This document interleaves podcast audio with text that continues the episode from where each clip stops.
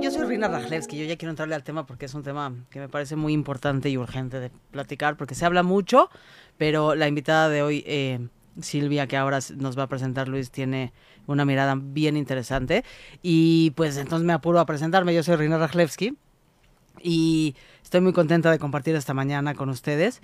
Eh, te recuerdo que aquí eh, la conversación es compartida. Hoy vamos a hablar sobre cómo me vinculo con el divorcio y queremos escucharte, queremos saber de ti, qué piensas, si tienes preguntas, si tienes algún comentario, nos puedes escribir por WhatsApp aquí a la cabina al 5561007454.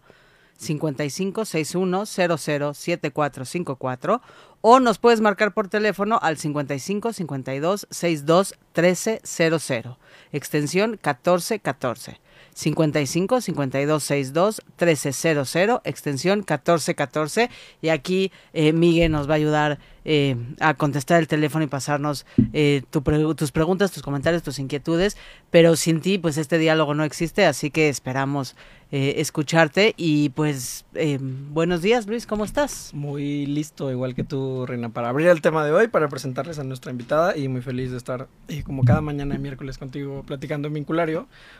Yo quiero presentarles a nuestra invitada del día de hoy, eh, quien va a estar conversando con, con Rina y conmigo sobre cómo me vinculo con el, con el divorcio, que era un tema que ya teníamos tiempo queriendo tocar y teníamos que hacerlo como con la persona indicada y con, con el cuidado que eso requiere. Y hoy está una invitada que es abogada por la Escuela Libre de Derecho, es maestra en Derecho Familiar por el Centro de Estudios Jurídicos Carbonel, es terapeuta familiar sistémica por el Instituto Latinoamericano de Estudios de la Familia, el ILEF, eh, también por el ILEF, es terapeuta de pareja, tiene estudios en justicia restaurativa, violencia y derechos humanos y trabaja con el modelo divorcio colaborativo, con una visión profunda y multidisciplinaria en temas familiares eh, y las herramientas de la mediación, que tiene como propósito, a partir de la escucha y el reconocimiento, que los divorciantes logren mejores acuerdos para cada uno de los miembros de la familia, rescatando los vínculos y el bienestar familiar, privilegiando siempre el interés superior del menor y los derechos humanos. Ella es Silvia Escudero. Bienvenida, Sil, ¿cómo estás? Hola, feliz de estar aquí con ustedes, eh, poder eh, conversar. Dicen que vamos a conversar nosotros tres, pero me parece muy interesante el, el conversar también con los que nos escuchan y que puedan hacer las preguntas que consideren útiles, necesarias para poder lograr este, este conversatorio. Claro, en Vinculares siempre decimos que nos gusta co-construir la conversación y además es un gran momento para justo para aclarar dudas, para hacer preguntas de, de aquello que tenemos curiosidad en torno al tema o de aquello que nos es importante también, porque de pronto estamos atravesando momentos de vida que eh, pues cuando se nos pone información enfrente hay que aprovechar. Eh, y además, hablando de información, algo que me encanta, eh, sí, es que tu visión sobre el, sobre el divorcio como un proceso colaborativo, ¿no? Desde ese modelo, eh, además está informada de dos componentes que, que me encanta que se complementen, ¿no? Que, que son el, el de tu yo abogada y el de tu yo terapeuta y creo que creo que el cuidado como que se robustece mucho teniendo esos, esos dos frentes. Eh, pues yo voy a atreverme a empezar. Por eh, favor. preguntando cómo, cómo llega la necesidad para ti de complementar esas dos visiones para desde ahí hablar eh, del divorcio. Porque siento que si nos arrancamos hablando del tema lo obviamos y no es tan obvio que la visión desde la cual platicaremos hoy quizá no es la más común. A ver, y tengo que, eh, cuando me haces esa pregunta, tengo que empezar compartiendo un poco mi historia. Yo fui abogada de banco, luego abogada corporativa. Eh, siempre pensé que el, que el derecho, la justicia, ese sueño que especialmente los que decidimos desde chiquitos ser abogados buscamos y queremos, en algún momento hace ya varios años me toca transitar por, por mi propio divorcio, en donde sintiéndome desde ese lugar privilegiado de tener acceso a buenos abogados a mi alrededor, me topo con, con un mundo muy, muy, muy hostil, ¿no? Me topo con, con amigos que me cobraban una iguala por llevarme el divorcio equivalente a lo que eh, me estaban ofreciendo como, como pensión alimenticia para mis hijos. Me topo con, con abogados que me dicen, no te preocupes, le armamos unas baterías y no los vuelve a ver. Ah, me topé con, con quien me dijo, lo metemos a la cárcel, y yo de, no, no, a ver, yo lo único que quiero es un, un arreglo justo y por supuesto que mis hijos merecen crecer con, con su papá. El conflicto está puesto entre dos personas y no, no, con, no con este padre con sus hijos y esto yo no estaba dispuesta a, a vivirlo. Y, y, y, yo sí pensé que era, era una necesidad, que si yo justo desde este privilegio estaba viviendo, había que hacer algo. Eh, yo decidí en ese momento que mi energía tenía que estar no en pelear, sino en prepararme, en sacar adelante a mis hijos. Ahora mis hijos son adultos y son unos adultos maravillosos que viven en presencia de su padre, eh, con un padre que los quiere y que les da solo cosas buenas. Y para mí eso, eso de ese lado me hace, me hace estar muy bien. Tienen al mejor padre que, que pueden tener. Solo con ese señor es que yo hubiera podido tener a esos hijos de los cuales estoy profundamente orgullosa. Y eh, me, me, dediqué a estudiar, me preparé como terapeuta, como terapeuta familiar, después me especialicé como pareja, me formé y me certifiqué como mediadora privada y es ahí donde, donde convergen el mundo jurídico con el mundo de la terapia. Y todo el mundo me dice, no, pero la mediación no es terapia. No, no, la mediación no es terapia pero la mediación sí aporta muchas, muchas herramientas muy valiosas, especialmente en el diálogo eh, y, y, la terapia, de alguna manera, en mi quehacer como, como mediadora, me da eh, la posibilidad de, de, de, comprender e ir más allá en la complejidad, que es un... Es, es algo muy valioso desde la terapia sistémica en la que estoy formada y en, en, poder tocar las emociones, ¿no? Cuando uno toma la decisión de separarse de una pareja, eh, le pasan muchas cosas y le pasan muchas cosas a ambos. Ambos, no importa quién haya tomado la decisión de terminar la relación, ambos están en un duelo y este duelo también hay que, hay que verlo y atenderlo. Entonces, pues bueno, aquí estoy. Eh, en su momento no veía cómo lo iba a lograr y hoy por hoy esto es una realidad y mi quehacer cotidiano está en escuchar a parejas que están en esta, en esta situación y, y bueno, poner mi granito de arena en, en, en poder lograr estos divorcios colaborativos, eh, en poder atender a las familias, en poder resignificar el que termina la conyugalidad no así la parentalidad y a poder transitar a un nuevo modo de ser familia. Siguen siendo familia. Y, me, parece increíble y fascinante y me parece que si pudiéramos replicar ese modelo, eh, el mundo sería un lugar mejor. Porque como que en mi mente pienso en automático, no en automático, no, vaya, generalizaré solo por el ejercicio de que estoy aquí sentada. Sabemos que cada caso y cada historia y cada familia es única, eh, pero en, como es muy común que suceda que cuando sucede un divorcio, como que se convierte un ring de box, ¿no? Como que se y, y los hijos se convierten en la moneda de cambio. Y entonces te escucho y, y, la pregunta que me viene a la mente es, eh, en tu experiencia, eh, ¿qué sucede en, en este lugar eh, en donde estás mediando en cuanto a esa visión colaborativa? Porque eh, de lo que yo he observado normalmente, digo, hay divorcios que los, las dos personas tienen buena voluntad y quieren hacer equipo y entienden que una cosa es una cosa y otra es otra, pero hay muchas que no, en donde quizá ninguna de las dos personas quiere saber de la otra o eh, una sí está dispuesta a que sea colaborativo y la otra para nada. Eh, y entonces, como que trato de visualizar esas parejas llegando a, eh, contigo. ¿Y qué sucede ahí? Bueno, la forma en la que cotidianamente empiezan estos procesos es a partir de una persona en donde le eh, eh, tiene como esta, esta inquietud y tiene esta necesidad de hacer bien las cosas, ¿no? Siempre aparece ahí como el concepto de justicia en donde ambos quieren hacer lo justo, ¿no? Lo que corresponde. El tema es que el significado de lo que corresponde para uno no necesariamente corresponde eh, para el otro.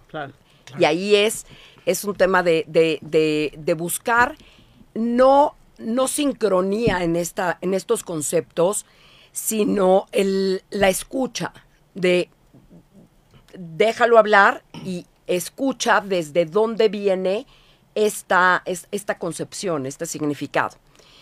Y eh, la mediación es un proceso voluntario. Yo sí necesito que los dos estén dispuestos a, entrarle a este modelo, a esta propuesta pero, pero con, buen éxito, lo que pasa es que llega la primera persona, me plantea su, su necesidad, su interés, y yo de la, de la forma eh, interesada, escucho a la primera persona, escucho también a la segunda persona.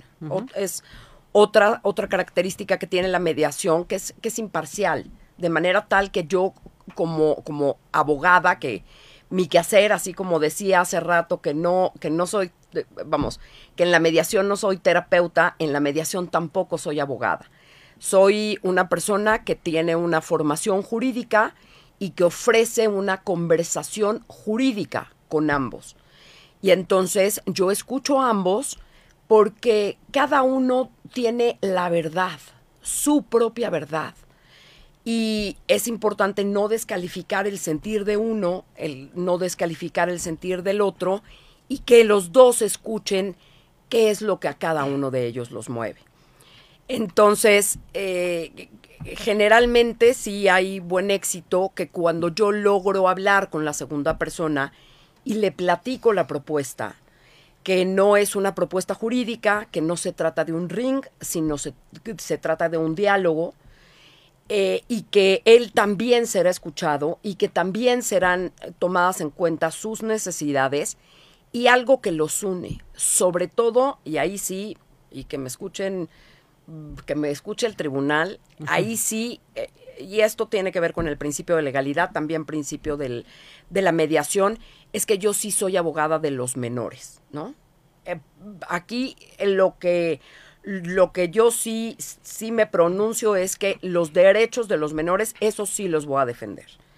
Pero, pero a final de cuentas es un interés común, ¿no? Los dos sí suelen querer que pase lo mejor para los niños y ese es un primer punto de unión, un primer punto de acuerdo.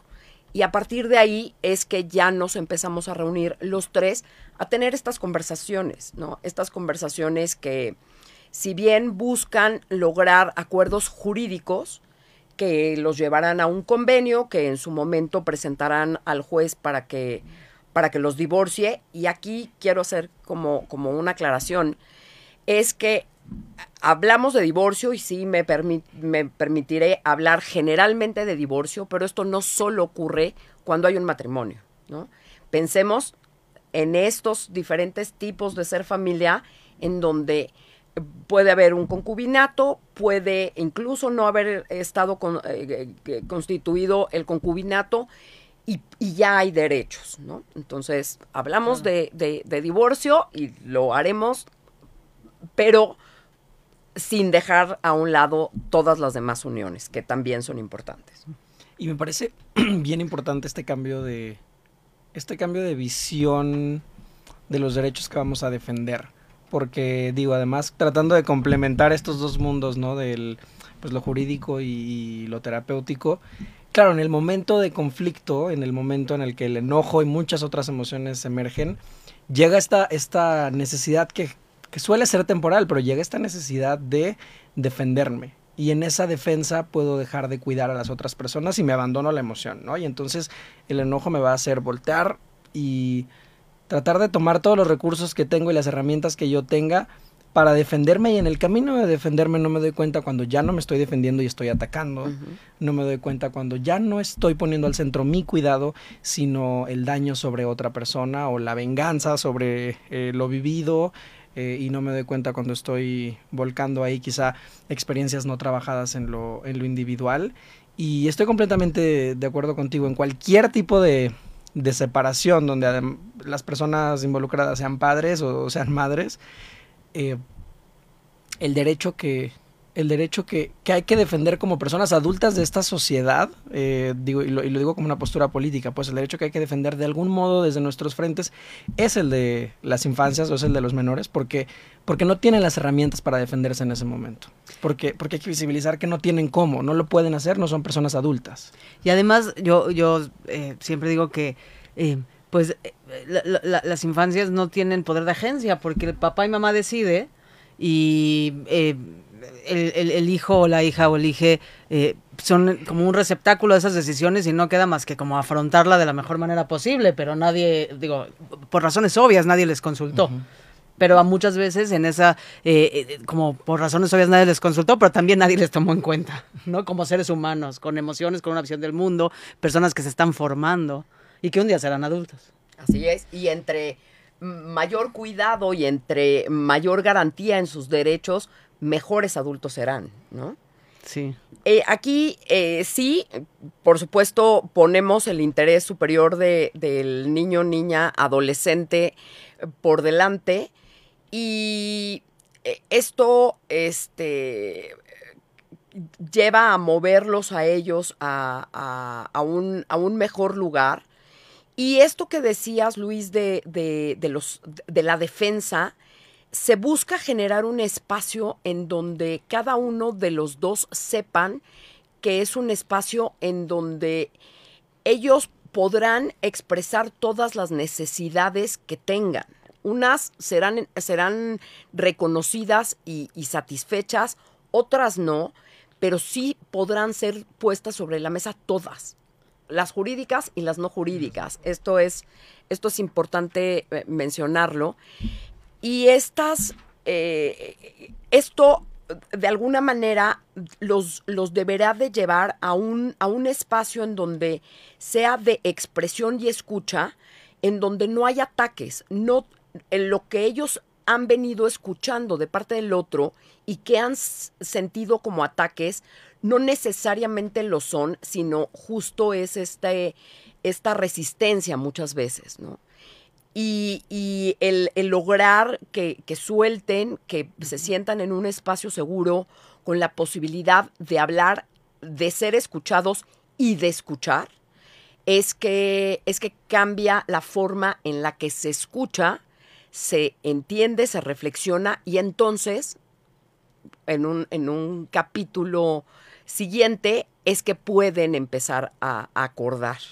Y me haces pensar en, en, por un lado, claro, porque esta mezcla, como esta, esta mezcla eh, como de, que tienes entre este, de tu visión de abogada, terapeuta, mediadora, es muy única. Y entonces, eh, y, y, yo digo que por favor todo el mundo tenga acceso a Silvia eh, y por pueda no acercarse a ella. Pero pensaba en porque tenemos como ciertas concepciones eh, que no necesariamente son las más correctas de muchas cosas, como la terapia de pareja, que es como que creemos que la terapia de pareja es para salvar el matrimonio. Pero no, también puede ser para bien acompañar una separación, ¿no? Y entonces desde ese lugar se genera esa escucha de decir, bueno, pues ya no sabemos escucharnos, ya se perdió esa virtud. Eh, a o lo mejor existió. o nunca existió también, de acuerdo, de acuerdo. Este, vayamos a con alguien que nos ayude a hacer esto de la mejor manera posible, porque así como nadie nos enseñó cuando nos casamos eh, de qué iba todo eso, porque yo siempre soy una persona muy ácida de mi sentido del humor y entonces cuando estoy así viendo a alguien casarse siempre pienso nadie les contó, ¿no? Cuando los ves llenos de ilusiones y, y emoción, porque nadie te cuenta la otra parte, ¿no? Todo el mundo te dice que seas muy feliz y que no se, no se vayan a dormir enojados, pero nadie dice cómo hacerle. Claro. Este, y entonces digo, esa tampoco nadie nos enseña a separarnos, nadie nos enseña cómo debe de ser cuando es un vínculo tan íntimo, cuando la persona se vuelve parte de tu cotidiano y además hay hijos de por medio. Y, y justo hablando como del, de la forma estereotipada de relacionarnos y de lo que nos enseñaron y no nos enseñaron, a mí, a mí me causa mucho asombro y, y mucha tristeza ver que pareciera que, que en la forma en que percibimos la vida en pareja y luego la separación, sea o no con un divorcio de promedio, hay como un aparente switch que se apaga de cuidado cuando hay una separación. Es decir, las personas de pronto tienen entendido que ya porque decidimos no ser pareja a partir de hoy, entonces ya no te cuido y ya no me cuidas. Y bueno, dejando incluso de lado el caso donde hay, o sea, si, eres, si, son equipo de crianza, ¿no? Si hay hijos, hay hijas, hijas eh, de por medio, pues nos toca cuidarnos porque además nos toca ser equipo, ¿no? Para siempre, eh, por el cuidado eh, y, el, y, el, y, el, trabajo de crianza, pero, pero incluso si no los hubiera, creo que, creo que este, este componente o este entendimiento de quitarle el cuidado a la relación durante el proceso de separación, que además es doloroso, pero además es difícil y, descoloca y, se viven duelos y, la gente la pasa muy mal en ese, en ese camino, creo que lo complica mucho más el, no cuidarnos y de algún modo las personas parecen, parecemos haber entendido que entonces ya no hay necesidad de tratarnos bien porque ya no seremos pareja. Bueno, y hablas, hablas de, este, de esto y me llevas a pensar en en, estas creencias, tanto desde el punto de vista de pareja eh, o de terapia, como en el mundo jurídico de, todas las historias que, se cuentan ¿no? En, la cultura, en donde aparece el amor romántico, en donde sientes que hay un fracaso, o sientes que hay una deuda, o sientes que hay... ¿Por qué? Por todo esto que se cuenta. Y por el lado jurídico, tomando en cuenta este, este tema del, cuidado, es que también una de las grandes preguntas que recibo todos los días es ¿y a qué tengo derecho? ¿No? ¿Por qué? Porque, porque lo veo en función a mí, pero no necesariamente en función al otro. Y este deber de cuidado sobrevive, sobrevive, eh, por supuesto, en relación a los hijos, y sobrevive y vamos a entrar en temas de género también, que, son, que son importantes. Eh, hay que cuidar, los dos padres tienen que cuidar a los hijos, ¿no? No nada más económicamente, sino en la crianza. Y esto es una chamba de padres y madres. Y, también de cuidar al otro, ¿no? El, eh, este tema de género y la pues sí, culturalmente existe la costumbre, todavía cada día es menor, de que el hombre tiene que seguir manteniendo a la mujer y esto no necesariamente es cierto o no necesariamente siempre y también es posible que exista eh, la posibilidad de que, de que ella tenga que eh, cuidarlo a él económicamente y materialmente. Eh, aquí no, no, hay, no hay reglas lineales, ¿no? Pero para que eso suceda, lo que pienso es, bueno, entonces eh, el hombre, que lo decías, pues tiene que, que compartir la crianza, porque para que, eh, no, o sea, no, no, no, no, no hay tiempo en la semana ni capacidad humana. hay porque las mujeres lo hacemos, pero no debería ser así. De, bueno, y además de mantener a la banda y trabajar y ser la profesión, eso es lo que siempre hablamos. Además hay que cuidar, mantener y, y, procurar económicamente em, al ex marido.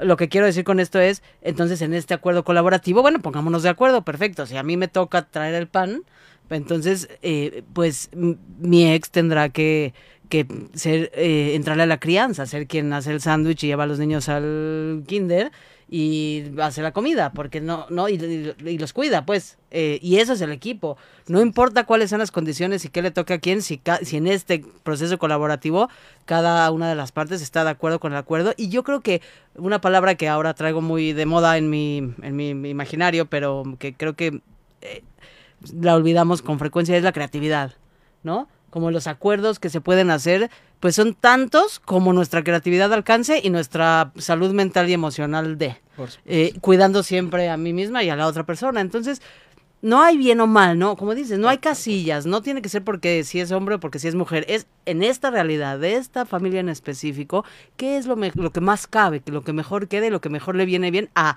todas las personas involucradas, incluyendo las infancias. Así es, y no lo pudiste haber dicho mejor.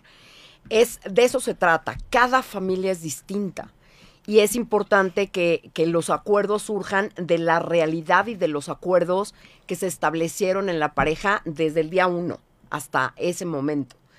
Y también con esto que comentas aparecen eh, la necesidad de desmantelar los dos grandes poderes que, que existen en, en- en- en una pareja, que, que es el poder económico, por un lado, y el poder de la crianza, en donde justo se trata de evitar esta rebatinga y lograr estos acuerdos de manera tal que por el bien de los, de los hijos, hijes, hijas, haya esta colaboración, de decir, los hijos cuestan tanto, los niños necesitan tanto en temas de crianza, ¿qué es lo que va a pasar? ¿De dónde van a salir los recursos para pagar la colegiatura, para pagar los gastos médicos, para pagar el, entretenimiento, la ropa? ¿Y cómo vamos a cuidar a estos niños? Y, y estos procesos son, son psicoeducativos, que no me escuchen en el tribunal, pero eh, lo creo y lo sostengo y asumo la responsabilidad de lo que digo.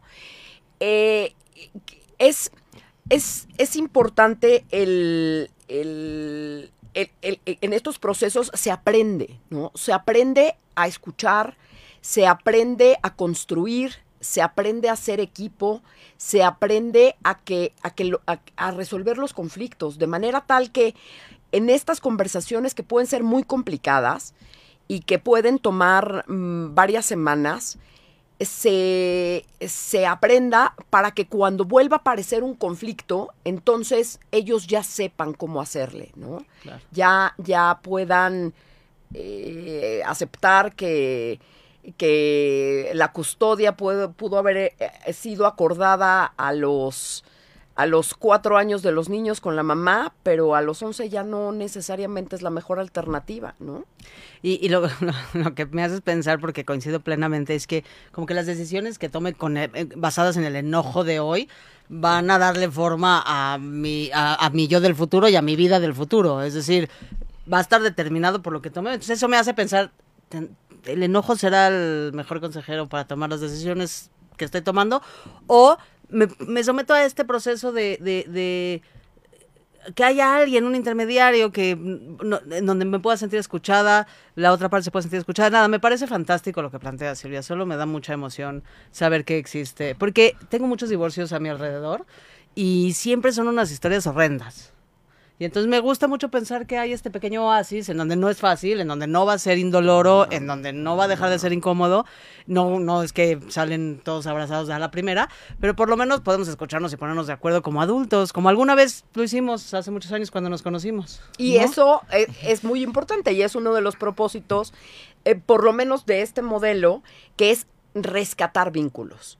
Y cuando hablamos de rescatar vínculos, no hablamos de que se reconcilien. No, no. O sea, está claro que ya eligieron dejar de ser pareja. Pero cuidarse, lo que decías, es seguir cuidando al otro y cuidando la relación porque siguen siendo una familia. Sí. Y como, como familia, algo que me, que me llevas a pensar, Sil, es que el divorcio o la separación no va a ser el último conflicto que tengan, especialmente si son equipo de crianza. Entonces, vámonos poniendo a trabajar en, en poder resolver de la manera más cuidadosa y amorosa este conflicto para hacerle frente a los que vienen, porque los conflictos son parte natural de cualquier relación humana y tienen que suceder para que la relación crezca. eh, y, y nada, pienso que, que de pronto quedarnos atorados en el, en el conflicto del divorcio, además, sí nos va a imposibilitar de, imposibilitar de resolver todos los que vienen después. Y esos conflictos hay que resolverlos por el cuidado del vínculo, por el cuidado de quien criamos y por el bienestar de la familia que ahora somos. Y aunque no me caiga bien mi ex, es decir, me puede no Ujú, caer ujú. bien, Total. podemos no estar de acuerdo en la visión de la vida, ¿no? Nadie aquí está como romantizando nada.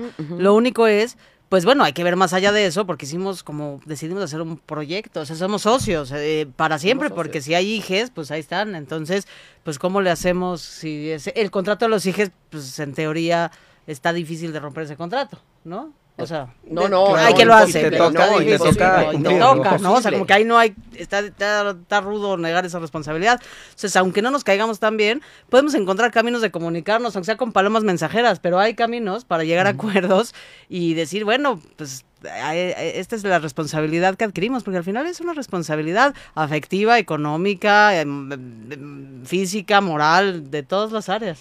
Y eh, hay Legal. también, ¿no? De los de, de estas creencias que, que navegan en el ambiente está el que los hijos se trauman porque los papás se divorcian. ¿no? Afortunadamente cada día estamos más lejos de, de, esa creencia. Pero yo sostengo que los, que los hijos no se trauman porque los papás se divorcian, sino por la forma en la claro. que los papás se divorcian. Y entonces esta posibilidad de, de aprender a comunicarse, de aprender a resolver conflictos, de aprender a, a, a resolver, es, es, muy formativo para los hijos. Y aquí les, les comparto, la pandemia trajo cosas maravillosas, entre otras la posibilidad de, de hacer sesiones de mediación en Zoom. Y esto eh, permitía que, que, y sigue permitiendo que en las conversaciones que los papás tenemos, los hijos pues ven que, que los papás no están en, en, en, la misma junta, ¿no? Porque ven al papá en sus juntas, a la mamá en sus juntas, pero en estas sesiones ven al papá y a la mamá. Y hay un derecho convencional de los niños a ser escuchados en todas las decisiones que los involucran. Entonces, esto es un gran regalo, por lo menos para mí, en esto, en lo que yo creo, es de poder escuchar a los menores, ¿no? Y que aquí cuando hablo de esto se asustan y de, pero los interrogas. No, no, claro que no. Conversamos con ellos, uh -huh. vemos su entorno, participan en este proceso y, y ellos pueden ver que, que, que, sus papás están tomando esta decisión. A veces siguen viviendo juntos, a veces ya se separaron, eh, pero, pero ven esta intención de los padres y esto para mí ha sido un, un regalo, ¿no? Pues sí. y, y, justo hablando de, de, cómo se vive y cómo, cómo se vive el divorcio desde la postura de, de ser hijo, hija, hija, pero además de cómo se comunica el proceso, eh, pues voy a leer una de las preguntas que nos ha llegado en el programa de hoy porque justo creo que se relaciona por completo y mucho de lo que ya estabas diciendo, Sil, creo que puede empezar a responder y ahora es cuando. Ingrid nos pregunta, ¿cómo se trabaja con los hijos el entendimiento del divorcio? ya que no me perdonan que me divorcié de su papá, porque extrañan la convivencia en familia y les cuesta trabajo quedarse solamente con uno y me dicen eh, pues que no me quieren y tienen 8 y 11 años. ¿Cómo, ¿Cómo comunicar y cómo trabajar el poder entender el divorcio? En esa pregunta hay muchísimos temas. Primero, desmantelar las creencias, ¿no? El, el, el que... El, pasar a la nueva normalidad. Ellos tienen una, una familia y, y, y, su familia sobrevive. Y en la medida en la que cada uno de los padres haga bien su chamba, porque la responsabilidad parental es, sostengo, al 100% de cada uno de los padres que si el papá da su 87 y su mamá y, la mamá un 87, entonces los niños ya están ya están bien nutridos, aunque cometamos errores como padres. Es el, el, el hacerle saber a los niños que la familia no es papá, mamá, hermanos, hermanitos, perro y camioneta, sino familia es el tener la presencia paterna, la presencia materna, en, en, en, estado de nutrición, que, que aporte, que, que abrace, que, que, que, no se agarren a hijazos, ¿no? en la medida en la que ella se sienta bien, segura y se lo comunique a sus hijos de está perfecto para mí que tú te vayas con tu papá porque tu papá te ama y porque te la vas a pasar increíble y yo estoy bien. ¿No? Porque también es, es, importante no generar lealtades con los niños y entonces que los niños tengan que cuidar a la mamá o al papá que está desvalido y pobrecito, está triste y solo porque nosotros estamos juntos y el papá está solito. Es el, el, el hablar de estas nuevas normalidades, ¿no? Hablar de, de que eso es, es, esa es su familia y esa familia está bien. Y otro, porque había como varios temas en sí, la pregunta. Hay, hay una, una combinación importante aquí y, y, qué bueno que te tomas el tiempo, Silvia. No, de, no, del feliz, detalle. Feliz, feliz. Eh, habla de cómo trabajar el entendimiento del divorcio, que no perdonan que se haya divorciado de su papá, que extrañan la convivencia en familia. Me da la impresión de que tienes una idea ahí o quieres que continúe. Sí. No, no, este, que no me perdonan. Aquí, aquí me parece que cada, cada divorcio es totalmente diferente, pero aquí me parece que, que entiendo el sentir de estas criaturas, seguramente lo expresan, pero no hay mucho que los hijos tengan que perdonar a los papás por el divorcio, ¿no? La verdad es que yo sí, sí recuerdo y he tenido contacto y, ah, muchas familias en donde dices, please, sí, divórciate. Por los niños, por los niños, divórciate. Otra de las creencias es de, por ustedes no me divorcio. No, no, no, no, a mí no me hagas esas cargas, ¿no? Claro. O sea, es sí, divórciate. Y es el, el poder hablar con ellos, estar cerca de ellos. El enojo de, de, los, de los niñas, niños, niñez es, es natural y, es, y forma parte del proceso de duelo. Es, es parte de la etapa del duelo. Están enojados y generalmente se enojan más donde se sienten más seguros y contenidos. ¿Por qué? Porque es el espacio en donde pueden hacerlo. Si se enojan con el papá que se fue, o con el papá que sienten débil, o con el papá menos vinculado, eh, eh, se va más. Entonces, con él no se van a enojar, con él van a estar lindísimos, con él, con, con él van a estar abrazantes. ¿Por qué? Porque no quieren que se vaya más. Se van a enojar con el, con, con, el vínculo seguro. Entonces, pues como, como mamá Ingrid, hay que aguantar un poco vara, hay que asumir la responsabilidad de la adultez. Ellos son niños, nosotros somos adultos. Entonces, el trabajo fuerte tiene que empezar en nosotros para poder acompañar estos procesos de duelo, para ayudarlos a transitar a esta nueva normalidad. Totalmente de acuerdo con, contigo, Sil, y creo que nada, a mí sí me gusta mucho volver como a, a lo sencillo que es este entendimiento de que las personas adultas somos nosotros, nosotras, nosotres, y, y que quienes logramos ver que las infancias estén viviendo un proceso de duelo, logramos ver que están viviendo el enojo que es natural, logramos ver las cosas que, le han, que les han dolido alrededor de una separación o de un divorcio, ¿no? Pues, pues somos las personas adultas quienes tenemos que aprender a manejarlo, a asumir consecuencias y acompañarles, ¿no? Acercarles las herramientas. A mí eso me... Nada, creo que de pronto me resuelve, me resuelve mucho, ¿no? Porque pareciera que a- veces, por ejemplo, en esto del escucha, eh, se ejercita más, ¿no? El, el que necesito que mis hijos me escuchen, necesito que entiendan lo que yo viví con su papá. A lo mejor no les toca saber lo que viviste con su papá, a lo mejor eh, no, no va por ese lado y a lo mejor tienen que vivir su enojo por un tiempo y tienen que vivir sus procesos y entender y saber que en todo ese camino de proceso eh, de duelo, pues tienen, depende del caso, pueden tener a una mamá o pueden tener a un papá o a un par, pues de personas adultas de quienes es seguro depender. ¿no? Que, que- ujú. que esa seguridad no se pierda en, el, en el camino. Y me estoy dando cuenta que tenemos una fila de preguntas, Reina. Eso es lo que iba a decir, así que eh, eh, aspiramos a alcanzarlas todas porque el tiempo se está yendo como agua. Pero Rosa María no, nos, eh, más bien te pregunta, ¿usted cómo ve ahorita la situación de corrupción en la fiscalía?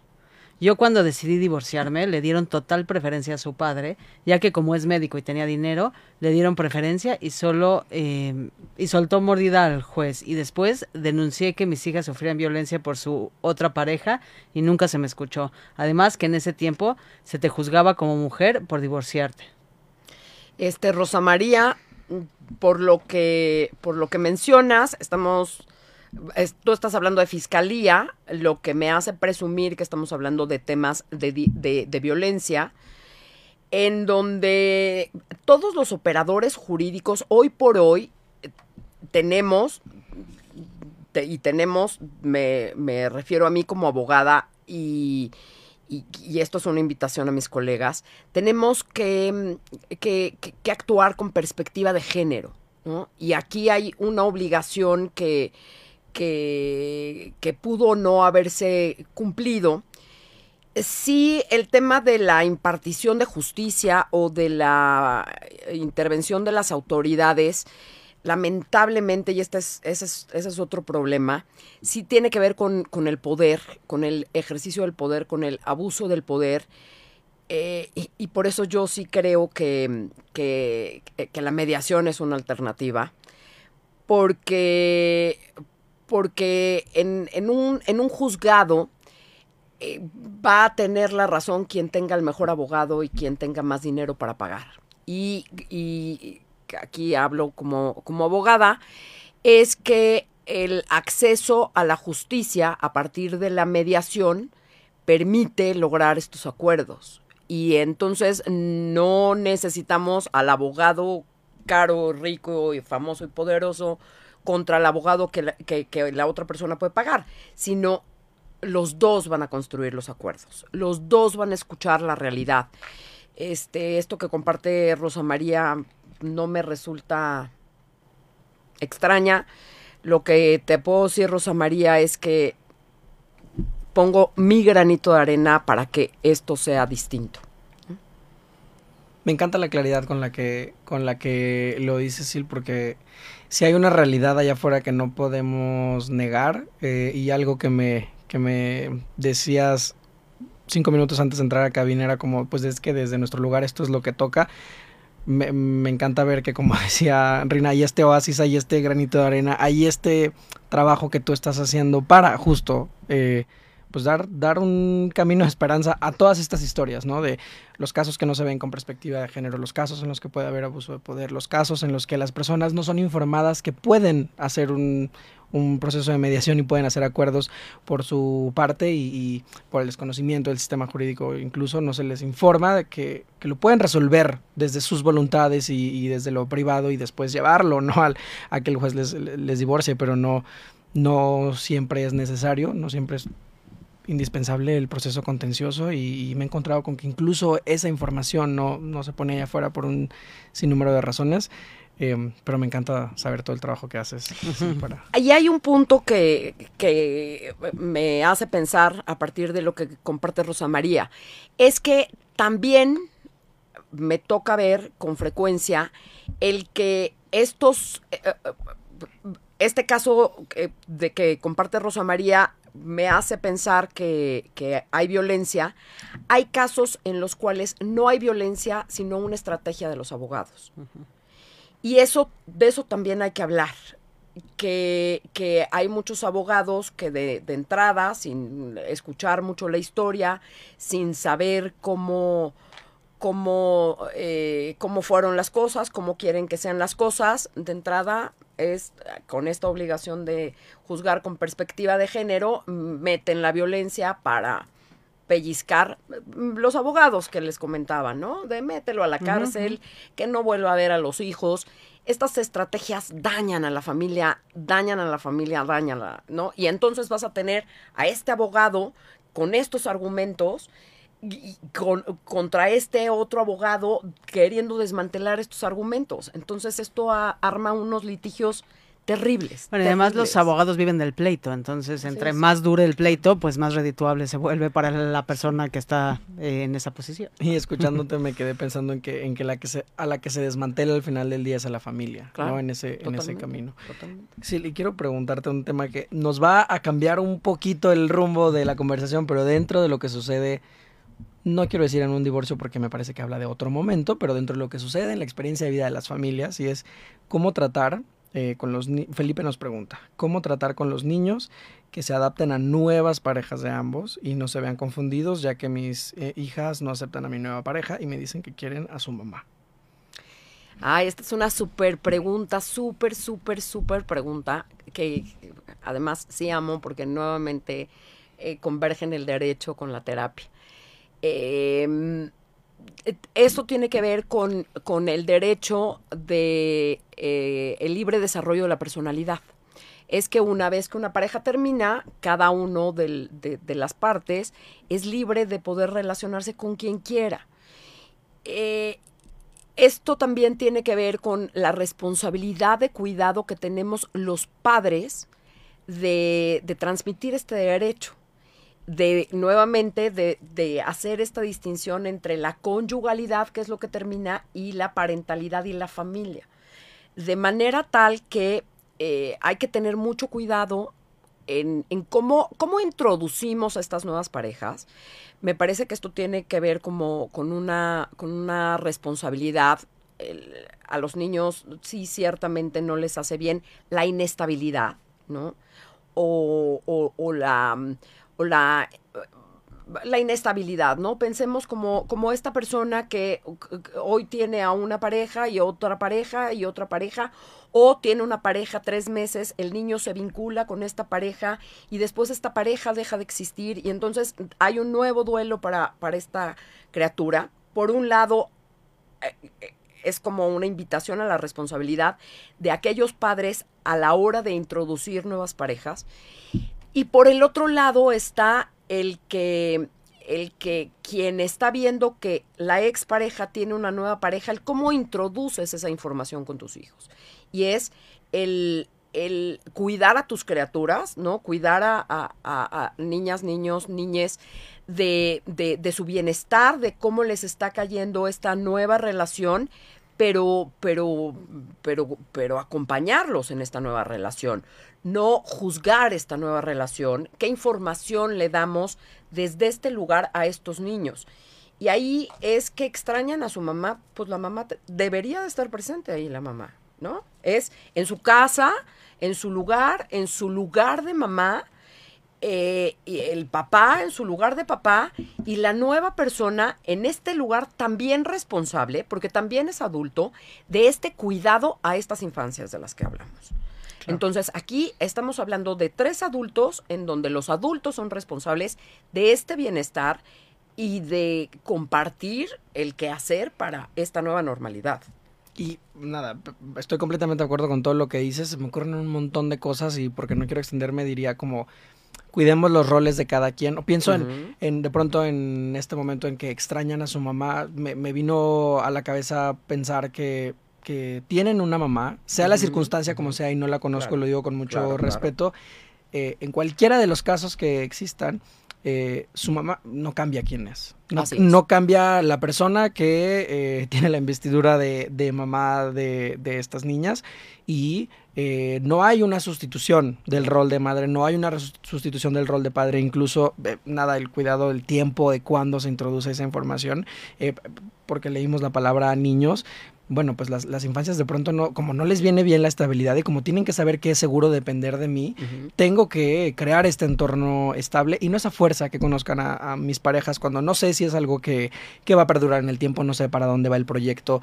Eh, o ya sé que sí, pero me, me, puedo dar cuenta que siguen viviendo emociones muy intensas en un proceso de duelo porque ha pasado poco tiempo, porque yo soy el adulto y yo lo veo, les puedo cuidar y puedo saber que si este, este nuevo proyecto de pareja va a perdurar en el tiempo y va a funcionar, lo haré con cuidado, viviremos nuestras etapas y en un momento en que sea seguro para todas las personas, nos conoceremos. y ahí yo sí, un, o sea, no es, los niños van primero es, digo, yo creo que la sensación de enamorarnos a todos nos gusta, este, pero, pero tomando en cuenta que primero Felipe, primero fue papá, está bien que se enamore, hay que, hay que ver si en este enamoramiento hay un descuido en el tiempo, sí, no, el, el que, el, el que, el que los niños no por su derecho a formar una, pareja pierdan, ¿no?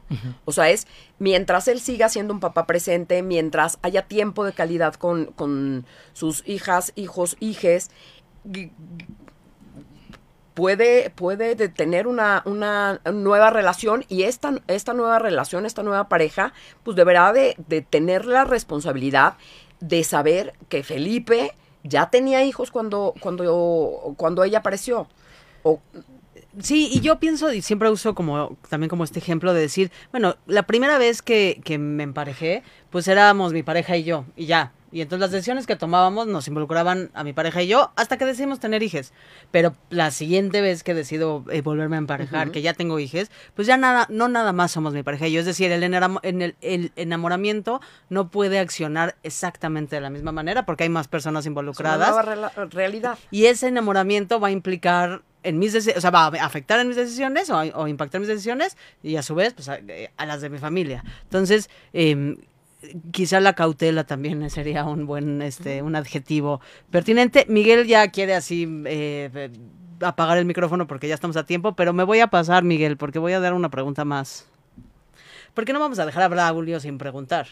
Em, dice Braulio, em, si llevo dos divorcios y dos separaciones, ¿el que está fallando soy yo?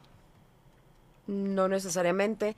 Yo creo que yo me voy nuevamente como a esta, a esta eh, idea en el aire, ¿no? De y vivieron felices para siempre. Y si no cumples con ese mandato, entonces hay algún problema.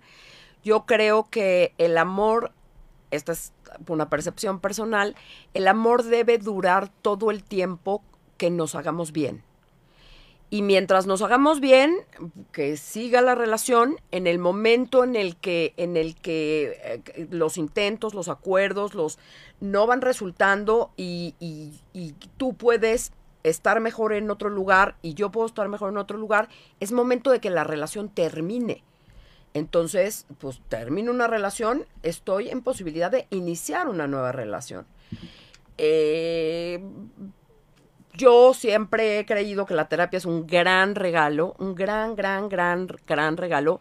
Y yo creo que si tienes esa duda, pues puedes echarte un clavadito en, una, en un acompañamiento terapéutico para que reflexiones en tu propio bienestar, en, en dónde estás, cómo estás, cómo te relacionas, cómo han estado tus relaciones, pero no necesariamente, eh, no, no. No puede estar mejor, mejor, dicho. exacto. Y además podríamos irnos en una conversación, en un tema como por, nos podemos ir por una tangente bien grande de, de, claro, quién nos dijo que el amor siempre tiene que durar para siempre y quién nos dijo que habría que vivir en la misma casa y un montón de cosas que pues ya la historia nos ha dicho que no están funcionando para todo el mundo y eso está bien. Sí, como como no queremos hacer sufrir más a Miguel, que, que, el tiempo ya nos indicó hace más de cinco minutos que teníamos cinco minutos, pues en Vinculario tenemos esta tradición de, de preguntarle a nuestra persona invitada eh, si nos puede recomendar cualquier contenido, ¿no? Puede ser una película, un libro, una serie, cualquier contenido que quien nos haya escuchado el día de hoy pueda consultar para seguir esta reflexión y esta conversación. Para mí, un obligadísimo es la película de Netflix historia de un matrimonio. Mm. Ahí está justo lo que hay que evitar, ¿no? O dos, dos personas que sí se quieren, este, que están en conflicto, que han tomado la decisión de divorciarse y que los abogados están desacomodando todo. La verdad es que para mí es, es, es el imperdible en este tema. Muchas gracias por, por tu recomendación que se convertirá en un post que podrás eh, consultar en nuestras redes eh, de vinculario si aún no nos sigues. Recuerda que como arroba vinculario nos puedes encontrar en Instagram. Ahí también nos puedes mandar un DM con tus comentarios, preguntas, propuestas de temas. Y si prefieres también nos puedes mandar un mail a vinculariomx.gmail.com y con gusto Rina y yo te leemos. Y eh, pues muchísimas gracias Silvia, de veras... Qué, qué, interesante conversación. Yo creo que podríamos seguir platicando por horas. Es un tema que da para muchísimo, pero ojalá, pues, eh, eh, si nos escuchaste esta mañana, eh, pues esta charla te haya regalado alguna reflexión valiosa y si te resonó lo que aquí escuchaste, pues comparte esta, eh, eh, este episodio con quien más confianza le tengas. Y bueno, si quieren buscar a, si quieres buscar a Silvia o contactarla, la puedes hacer a través de las redes de Vinculario, eh, mandando un mail a vinculariomx.gmail.com o a mándanos un DM por Instagram en arroba vinculario, como ya lo dijo Luis.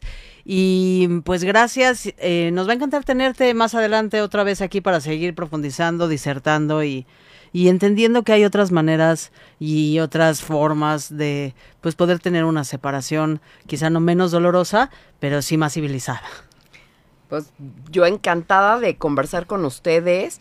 La verdad es que es un gozo y la verdad es que es un tema que me apasiona, es un tema en el que creo y, y, y el que me inviten me permite continuar pues en esta difusión y en esta en este en esta invitación a, a, que compartan esta, esta loca idea de que sí se puede tener un divorcio colaborativo.